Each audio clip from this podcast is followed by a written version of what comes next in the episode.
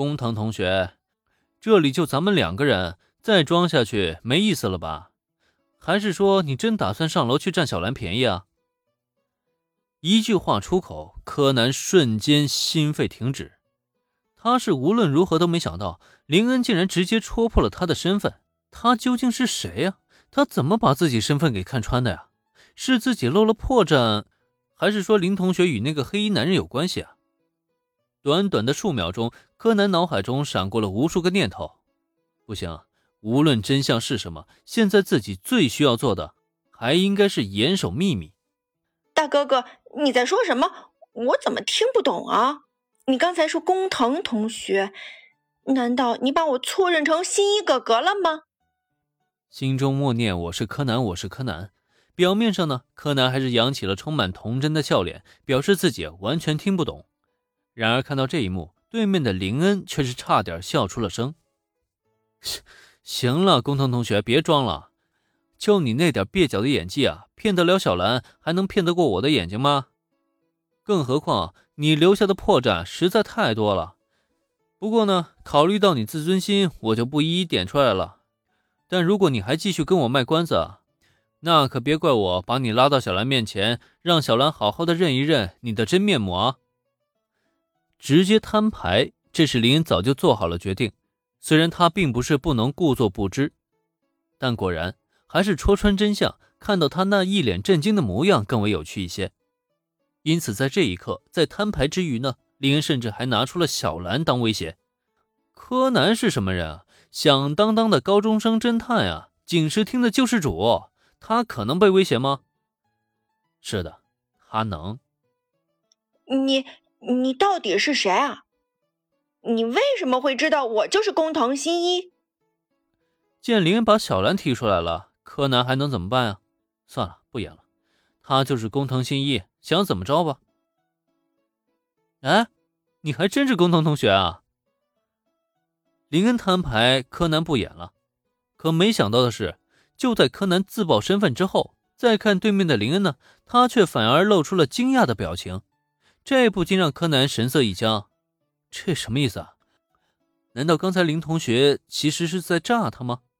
他根本就不知道自己的真实身份。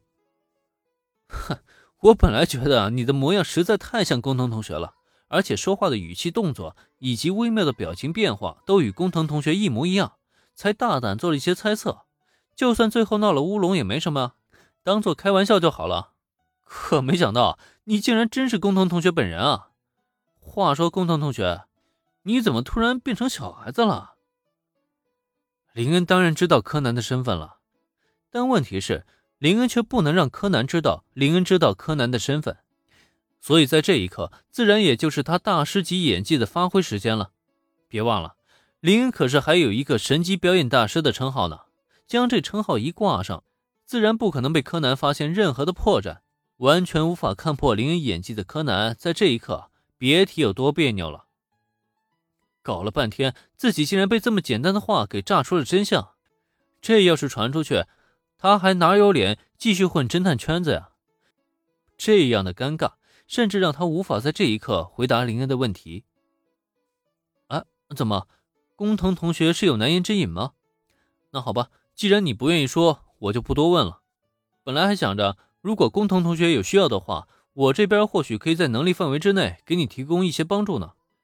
既然如此，那就算了吧。柯南呆立在原地，半天没有吭声。林恩看着好笑之余，也是摆了摆手，表示自己不是那么八卦的人，不会逼迫柯南说出真相的。那么也直到这一刻，柯南才终于反应了过来。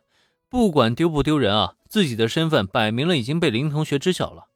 如此一来呢，自己最需要做的就是让林恩同学帮助自己保守这个秘密。毕竟，一旦自己的身份泄露给更多的人，带给自己甚至自己家人，或许就是杀身之祸。更何况，他现在也有不少的问题要问林恩。林恩同学，你难道就不觉得奇怪吗？我可从一个高中生直接变成了小孩子。一般来说，正常人也不会觉得这种事情会发生在现实中吧？你为什么偏偏就这么觉得，还特意出言炸我？是的，明明有着一张与小时候一模一样的脸，可就连小兰都没想过柯南就是工藤新一本人这件事情。为什么林一个外人，他却能想到这一点呢？这让柯南百思不得其解。他觉得自己必须要查出这个真相来。